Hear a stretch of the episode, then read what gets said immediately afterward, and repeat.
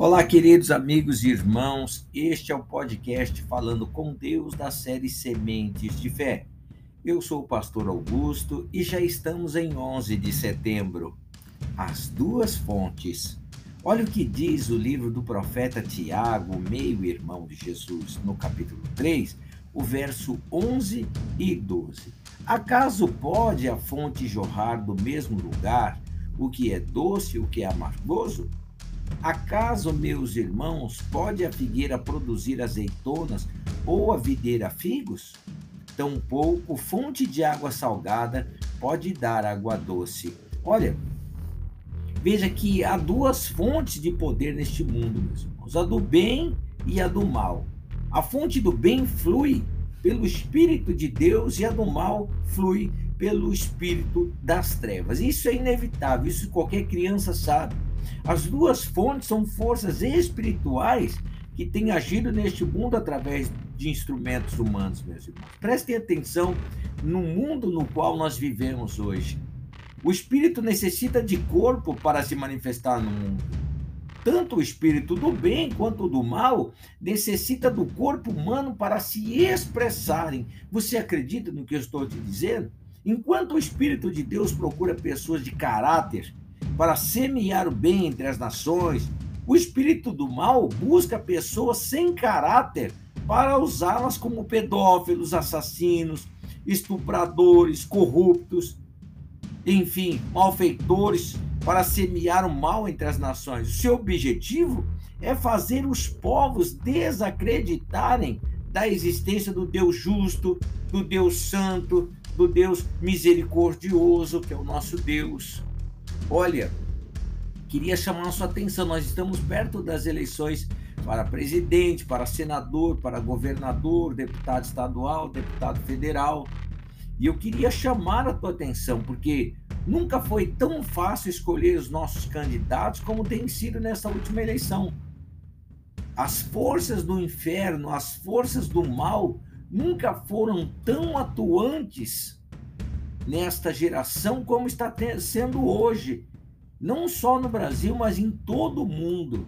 As forças do mal está encarnada, encarnada no ser humano, encarnada na humanidade de uma maneira tão grandiosa, tão tão grande, tão expressiva que somente quem é das trevas mesmo, com toda certeza vai votar naqueles que são trevas, com toda certeza, não tenham dúvida.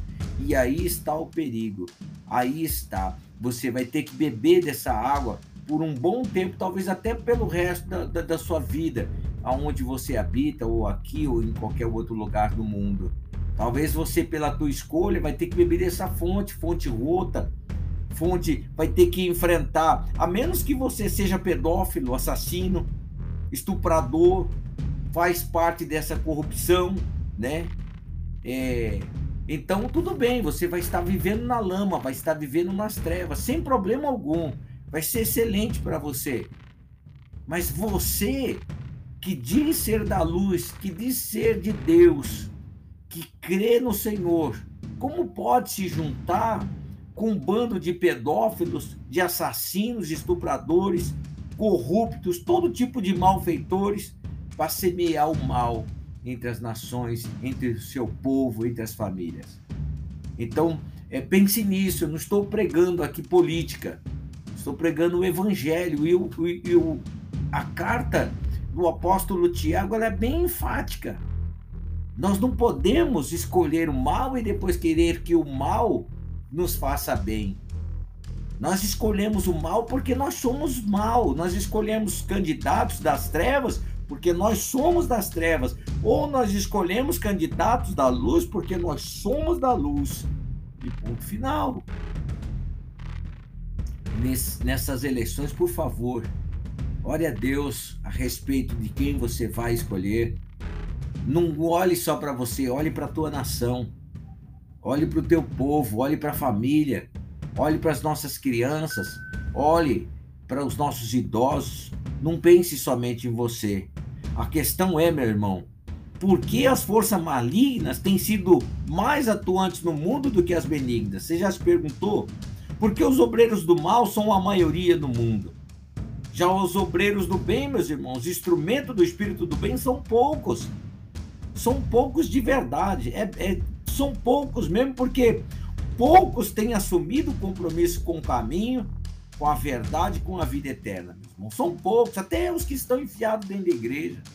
Estão como um clube social, mas eles não assumem a, o ser um instrumento de Deus do caminho da verdade, do caminho da vida, sabe? Então, assim, o mundo acaba ficando à mercê do espírito do mal, sem sombra de dúvida. E aí não adianta apenas ficar olhando para a atuação do mal neste mundo e sentir pesar, sentir tristeza, sentir medo, mesmo sentir indignação, não vai adiantar nada. Nenhum sentimento resolverá o problema ou trará algum alívio àquele que sofre as consequências do mal, meus irmãos. A maneira mais eficiente de neutralizar a ação do mal é por meio da ação do espírito do bem, ou seja, você precisa escolher as armas. Você precisa escolher ao lado de quem você precisa lutar, ao lado de quem você é, de fato e de verdade. É imprescindível, meus irmãos, que os obreiros do bem não desistam da batalha e estejam sempre firmes, trabalhando para resgatar aqueles que se acham perdidos e envoltos de trevas, né? Então, que você possa pensar, que você possa é, decidir, não só em termos políticos, não, mas em quem você tem servido, com quem tem sido o seu compromisso, meu irmão. Qual é o teu compromisso? Com quem é o teu compromisso? Com as trevas ou com a luz? É, de quem você prefere beber água? Na, no lodo, na lama ou nas fontes das águas vivas, da, na, na fonte que jorra para toda a eternidade. Você que vai escolher, meu irmão, minha irmã. É você que escolhe, não só na política, mas dentro da tua casa, no teu trabalho, nas suas atitudes, nas tuas ações, tá bom? Vamos orar. Pai, eu te adoro, te louvo, peço que ilumine a mente do meu irmão, da minha irmã. Peço que venha, meu Deus glorioso, como o sol do meio-dia, trazendo justiça, paz, meu Deus querido, sabedoria e inteligência, para que possa, meu Deus, este meu irmão, esta minha irmã, meu Deus, tomar os caminhos, o rumo certo em toda a sua vida. Escolher, meu Deus, entre essas duas fontes, Pai. Porque é fato, meu Deus, que a fonte de água salgada jamais dará água doce.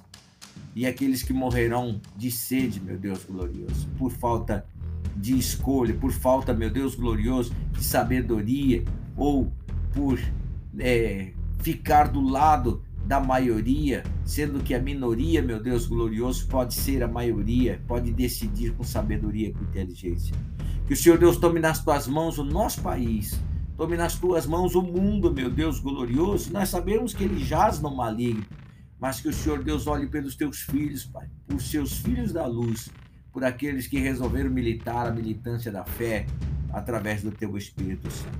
Assim eu oro e te agradeço desde já em o nome do Senhor Jesus Cristo que o poder do Senhor, a tua mão forte e poderosa, esteja estendida sobre o nosso país, sobre o Brasil, sobre a tua igreja, Pai. Assim eu oro e te agradeço desde já, em o nome de Jesus. Olha, meu irmão, com quem tem sido o seu compromisso? Essa é a minha pergunta.